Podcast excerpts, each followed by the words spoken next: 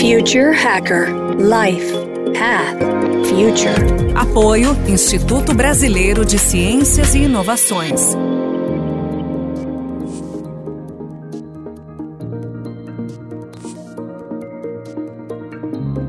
Hello everyone ये हमारा दूसरा एपिसोड है इंटरनेशनल एडिशन फ्यूचर हैकर का नितेश जैन के साथ uh, मैं आपका होस्ट uh, नासिर हबीब और आए, चलें, फिर हम अपनी गुफ्तु का सिलसिला जारी करते हैं फ्यूचर ऑफ़ एजुकेशन पे जहाँ पे इसको रोका था। आइए।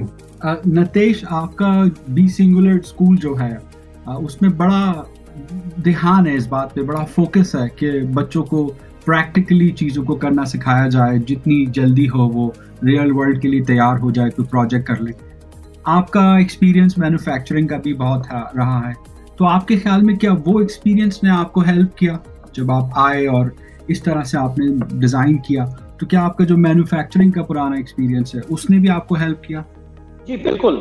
अगर आप इंडस्ट्री चला रहे हैं तो एक तो आप ये देखिए कि मल्टीपल टेक्नोलॉजीज़ को यूज़ किया जाता है। आप एक टेक्नोलॉजी से अपने प्रोडक्ट की डिज़ाइनिंग कंसेप्शनलाइजेशन इनोवेशन इन सबको नहीं कर पाते, आपको डिफरेंट टेक्नोलॉजीज़ अप्लाई करनी पड़ती हैं।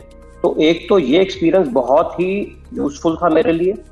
दूसरा, अगर आप इंडस्ट्री चला रहे हैं तो हाई अमाउंट ऑफ़ फ्लेक्सिबिलिटी चाहिए होती है आपके वर्कफोर्स में। आज एक्स चीज़ बना रहे हैं, कल को कस्टमर ने बोला वाई चीज़ बनाओ तो आपके वर्कफोर्स आपकी टीम को फ्लेक्सिबल होना पड़ेगा। तो यहाँ से मैंने सीखा कि आप रिजिड सिस्टम में नहीं रह सकते। आपको पानी की तरह बहने की आदत होनी चाहिए कि जहाँ पे आपको नीड नज़र आ रही है, उस तरफ़ जाइए। तो फ्लेक्सिबिलिटी सबसे इंपॉर्टेंट रहती है। टेक्निकल एप्लीकेशन सिखाए नहीं जाते जो जो प्रैक्टिकल एरिया में मैंने देखे। तो हमने वहाँ से सीखा कि अगर हमें बच्चों को सिखाना है तो क्या सिखाना चाहिए और क्या नहीं सिखाना चाहिए। सस्टेनेबिलिटी मैंने मैन्युफैक्चरिंग से सीखी कि कैसे कम से कम रिसोर्सेज लगा के प्रोडक्ट को बेहतर बनाओ क्वालिटी अच्छी रखो और कंज्यूमर तक पहुंचाओ। तो अगर आप ये सारी चीज़ को देखते हैं और और इसी तरह से एवोल्यूशन क्या हो रहा है मैन्युफैक्चरिंग में, पूरी manufacturing industry world wide disturb हो जाएगी। थ्री प्रिंटिंग जो है एडिटिव मैन्युफैक्चरिंग जिसको बोलते हैं, वो ऑन डिमांड पर्सनलाइज प्रोडक्ट बना के आपको कंज्यूमर तक पहुँचाने का एक ज़रिया देता है। ये सबको अगर आप देखते हैं तो तो दिमाग में क्या आता है कि अगर मेरे को कुछ सिखाना है किसी बच्चे को तो मैं यही चीज़ सिखाऊं। रोबोटिक्स हो गया। अब हर जगह पे ह्यूमन मशीन इंटरफेस की बात हो रही है। रोबोटिक्स बहुत बड़े पैमाने पे यूज़ होगा हर चीज़ में। अगर आप आर्टिफिशियल इंटेलिजेंस की बात करें तो वो एक सॉफ्टवेयर है। वो खुद से सीखता है, लेकिन करता तो करेगा तो कुछ मशीन ही ना। तो रोबोटिक्स का खूब उसमें योगदान होगा। तो ये सारी टेक्नोलॉजीज़ हमारे कंपनीज़ में चलती हैं डेली चलती हैं, उस पर खूब इनोवेशन करते हैं। बहुत बड़ी टीम है। तो मैंने ये सब चीज़ों को जब बैठ के सोचा, मैंने जैसे बताया था, मैं, मैंने सिंगुलरिटी यूनिवर्सिटी अटेंड करी, बहुत लोगों से मैं मिला, उसके बाद मैंने अपनी टीम से, हमारी टीम जर्मनी बेस्ड है और इंडिया बेस्ड है, मैंने उन टीम मेंबर्स को साथ लिया, मैंने बोला, हम ये सब कुछ करते हैं सिर्फ़ अपने लिए। अब हम कैसा ऐसा प्रोग्राम ऐसा कैसे बना सकते हैं जिसको हम छोटे बच्चों से लेके एक बड़ों तक पूरा सिखाएँ? तो ये सारा जो एक्सपीरियंस था, पचास साल का हमारे ग्रुप का एक्सपीरियंस है, हमने सबको इकट्ठा किया बेस्ट मेंबर्स हमने लिए जो हाईली स्किल्ड हैं। हमारी टीम जो इस करिकुलम को बी सिंगलर को बना रही थी, उनका टोटल 200 मैन ईयर्स का एक्सपीरियंस है कंबाइंड वो लोग बैठ के सोच रहे थे कि क्या चीज़ पढ़ानी है, क्या नहीं पढ़ानी, और उसके बेस पे ही बी सिंगलर का करिकुलम हमने तैयार किया है, जिसको हम अब बच्चों तक पहुँचा रहे हैं। नतेश आपकी बात से अंदाज़ा हुआ सुनकर कि दो एजुकेशन फिर तो ये एक लाइफ लॉन्ग जर्नी हो जाएगी। आप फिर ये नहीं कि बोल सकोगे कि यूनिवर्सिटी ग्रेजुएट हो गया मास्टर्स कर लिया। फिर तो ये आ, ये तो एक लाइफ लॉन्ग जर्नी है तो ये बड़ा एक्साइटिंग सी एक डिफरेंट पर्सपेक्टिव है एजुकेशन पे ऑल टुगेदर मैं पूरी तरह से आपसे सहमत हूँ यही होने वाला है और यही चीज़ होनी चाहिए क्योंकि आज आप यकीन मानिए, मैं हार्वर्ड बिज़नेस स्कूल से हूँ।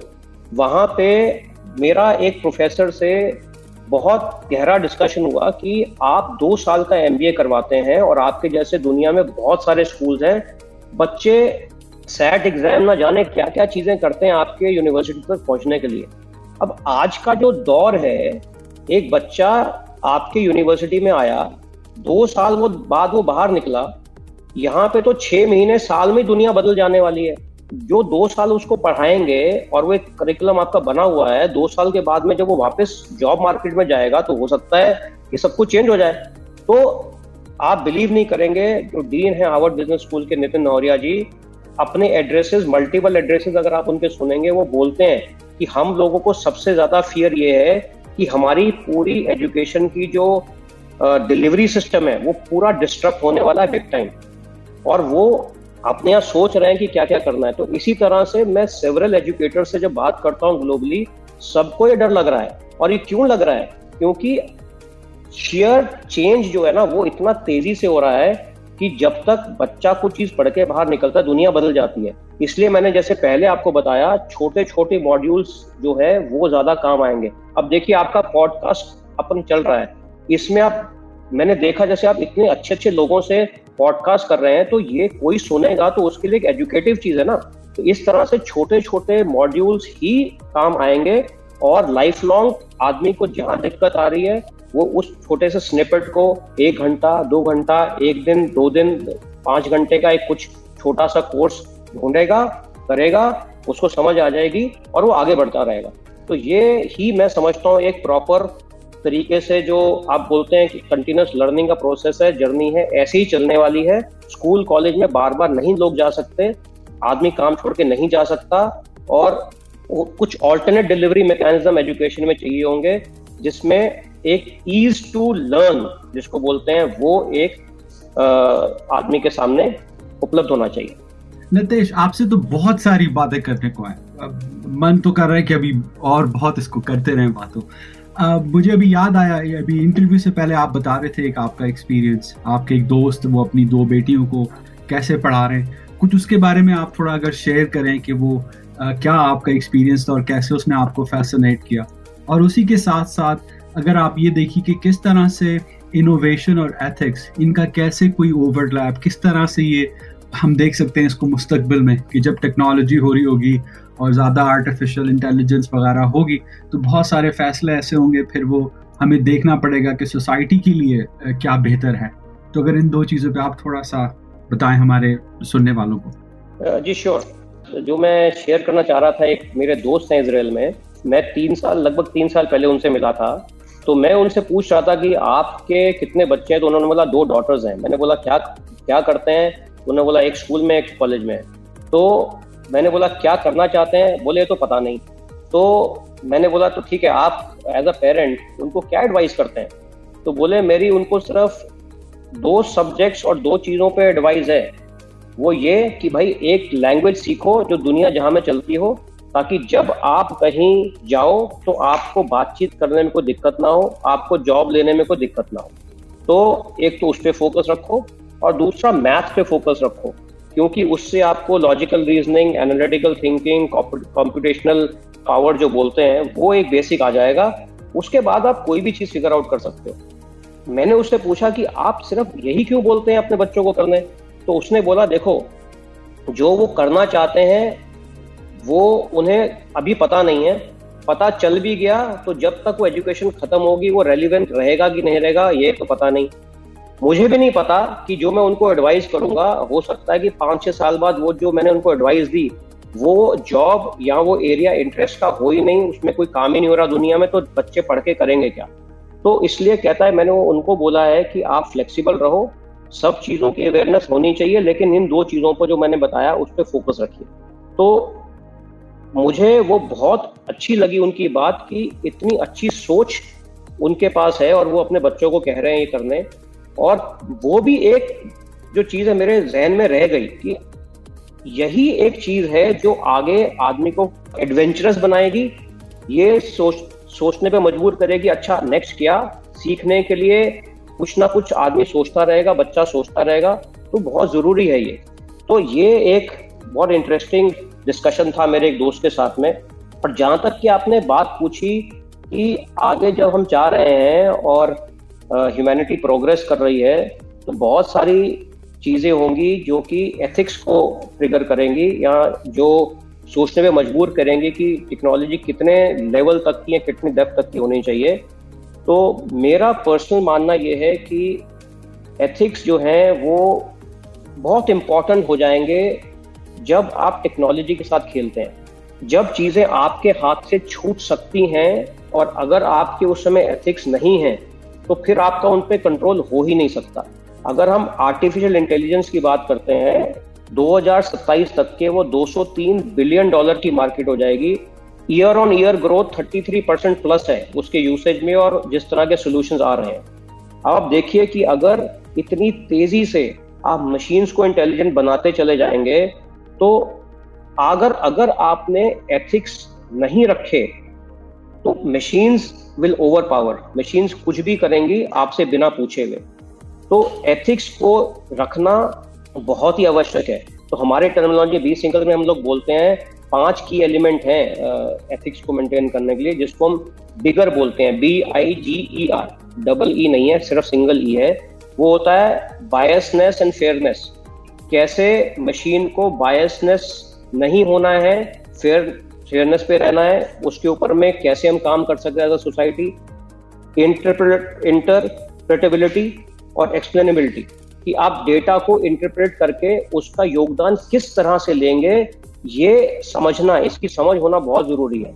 किस तरह के गवर्नेंस फैक्टर्स जी गवर्नेंस फैक्टर्स कैसे लगने चाहिए, जिससे एथिकल डोमेन में अपन रहें, वो इंपॉर्टेंट है।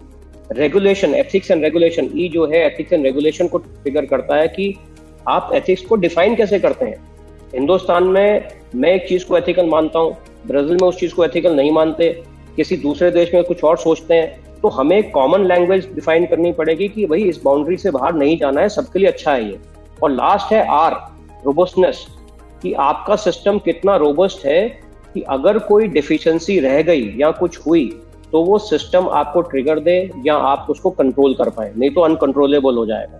तो ये चीज़ें बहुत ही इंपॉर्टेंट रहेंगी आगे जाके और इन चीज़ों के लिए सबका ये समझना कि मैं टेक्नोलॉजी को यूज़ कैसे करूँ। तो हम लोग ये जो, ये बहुत डिस्कशन करते हैं। आपसे सवाल का मैं डिटेल में कुछ बताना चाहूँगा कि लाइफ कोचिंग और लाइफ स्किल्स आप किसी भी संस्थान में देखिए, सारे सब्जेक्ट पढ़ाए जाते हैं। इन चीज़ों पे बहुत ही कम महत्व होता है लाइफ स्किल और लाइफ कोचिंग जब आप किसी बच्चे को वैल्यू बेस्ड सिस्टम सिखाओगे ही नहीं तो वो मशीन्स को वैल्यू बेस्ड कैसे बना लेगा?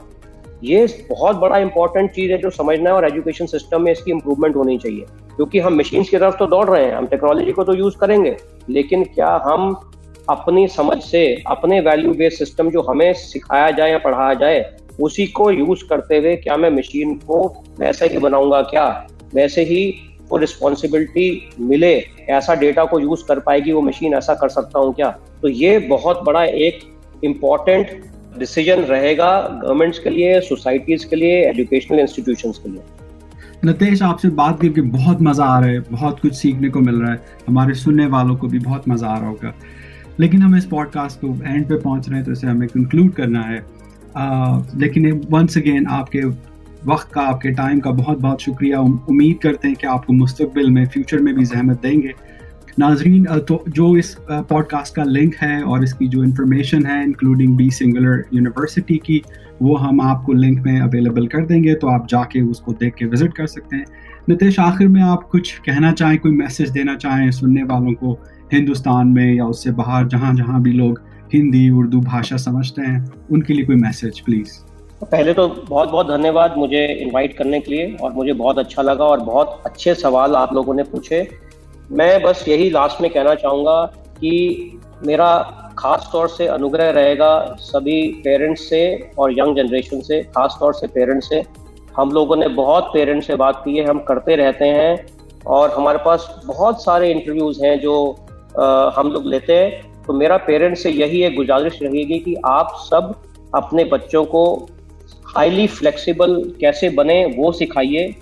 ये ज़रूरी नहीं है उनके पास में क्या डिग्री है, ये ज़रूरी नहीं है उनके पास उन्होंने कौन से स्कूल या कॉलेज में गए।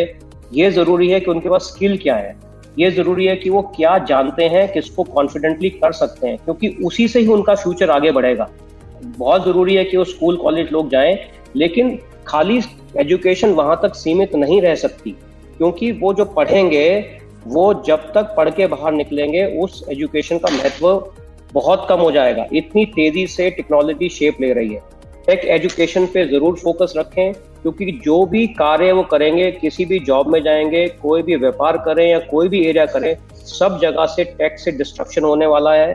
तो अगर हमारी यंग जनरेशन टेक को समझती है, जानती है तो वो उस चीज़ को अच्छे से अडेप्ट कर पाएँगे और कुछ योगदान दे पाएँगे और उसका फ़ायदा भी ले पाएँगे। तो मेरा यही एक अनुग्रह रहेगा कि आप सबसे कि इन चीज़ों को नजरअंदाज ना करें and wish you all the best and आपके सभी परिवार लोग जो आपके बच्चे हैं वी आर लुकिंग फॉरवर्ड कि वो यंग जनरेशन अपने योगदान से इस प्लानट को और हमारी ह्यूमैनिटी को, जो भी बड़ी समस्याएँ हमारे प्लानट पे हैं, उनको टेक के ज़रिए वो सॉल्व कर पाए, जिससे हमारा जो प्लानट है वो खुशहाल रहे यही हम सबकी उम्मीद है और मैं यही बस एक कहना कुछ कहना चाहता हूँ thank you Once again, thank you very much, Nitesh. It was a very enlightening and very uh, knowledgeable discussion. Uh, thank you very much for your time. Thank you, Nasir, and thank you, Maria. Future Hacker Life Path Future. Apoio Instituto Brasileiro de Ciências e Inovações.